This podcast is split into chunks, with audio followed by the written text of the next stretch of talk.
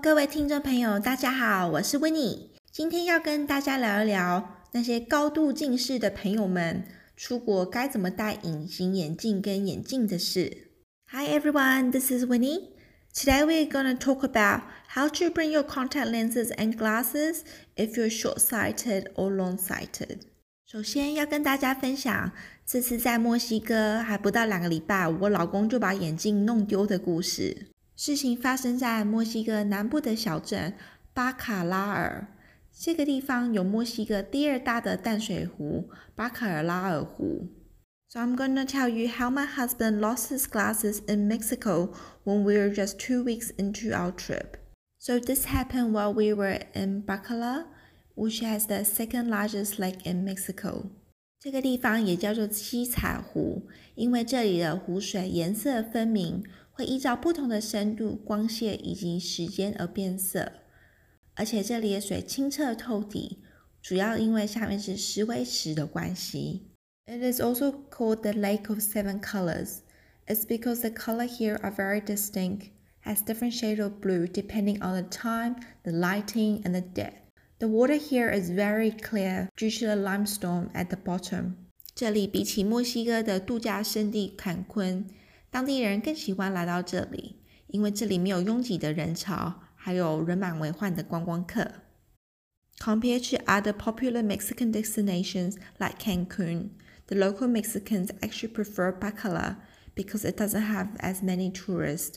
所以在那个看似美好的下午，我们向旅馆租了两艘单人独木舟。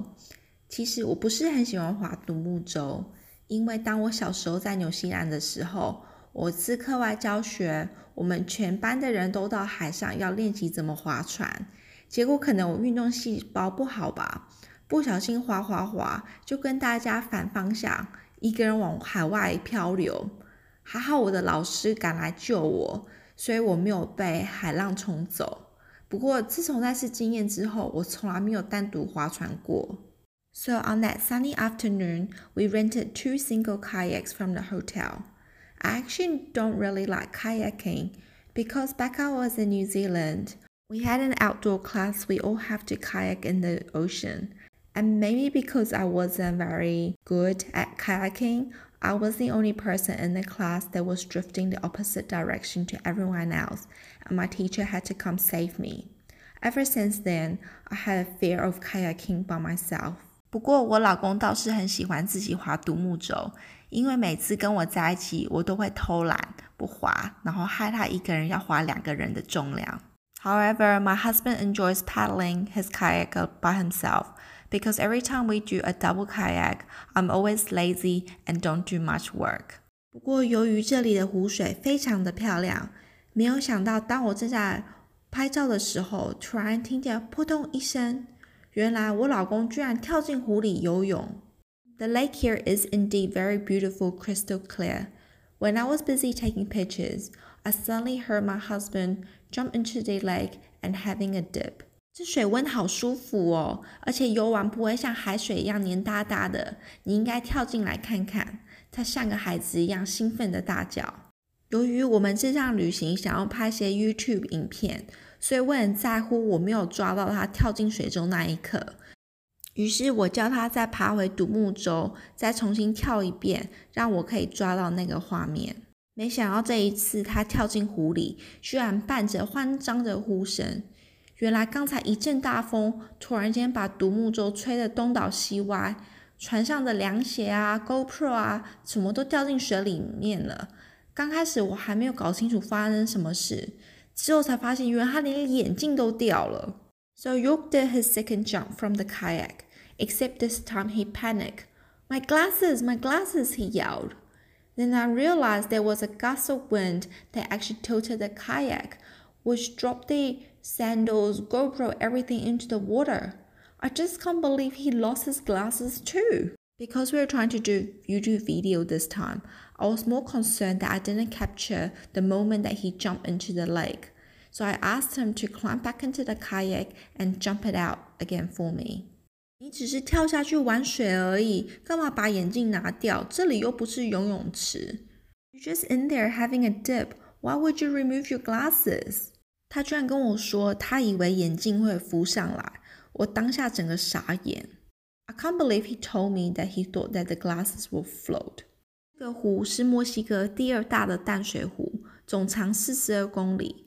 再加上我们在讲话同时，风已经把我们独木舟吹偏了，根本找不到那时候眼镜是掉在哪个地方。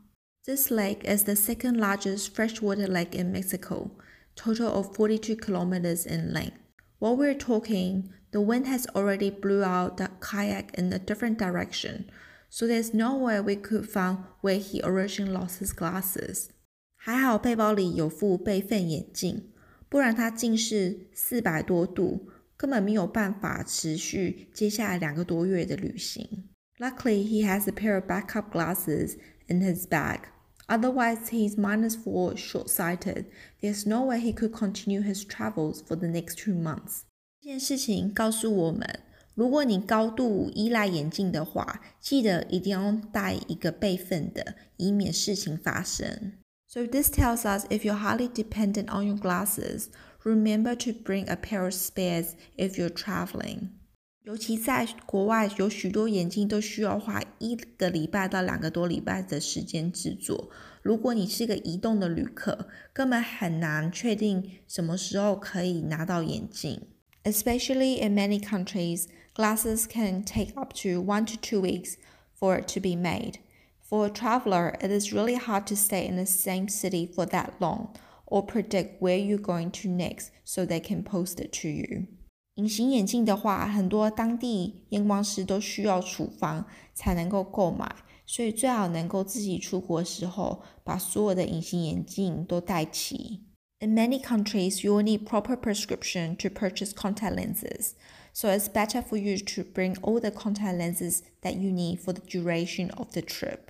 其实我觉得日抛是最方便的，只不过有时候旅行时间久，空间会不够，因为日抛其实还蛮大包的。I'll always recommend daily contact lenses unless you're doing long-term traveling because sometimes they can take up a lot of space. 我自己在一年的长途旅行的时候，是月抛跟日抛搭配着，因为这样子，当我需要游泳的时候，我可以换上日抛，然后平常都是在陆地上活动的话，就直接用月抛。For my one year's traveling, I bought myself monthlies and dailies. So I'll wear my monthlies normally, but if there's water activities, I'll wear my dailies just because there's increase of infection if you wear your contact lenses in the water. 不过不要忘记隐形眼镜的清洗液体不可以超过一百毫升，这样子才可以带上飞机哦。 don't forget that your contact lenses cleaning solutions cannot be over 100 mils, otherwise you won't be able to bring it on cabin luggage with you. 所以今天就跟大家聊到这里了，希望下次再跟大家聊一些有趣的议题。See you next time. Bye bye.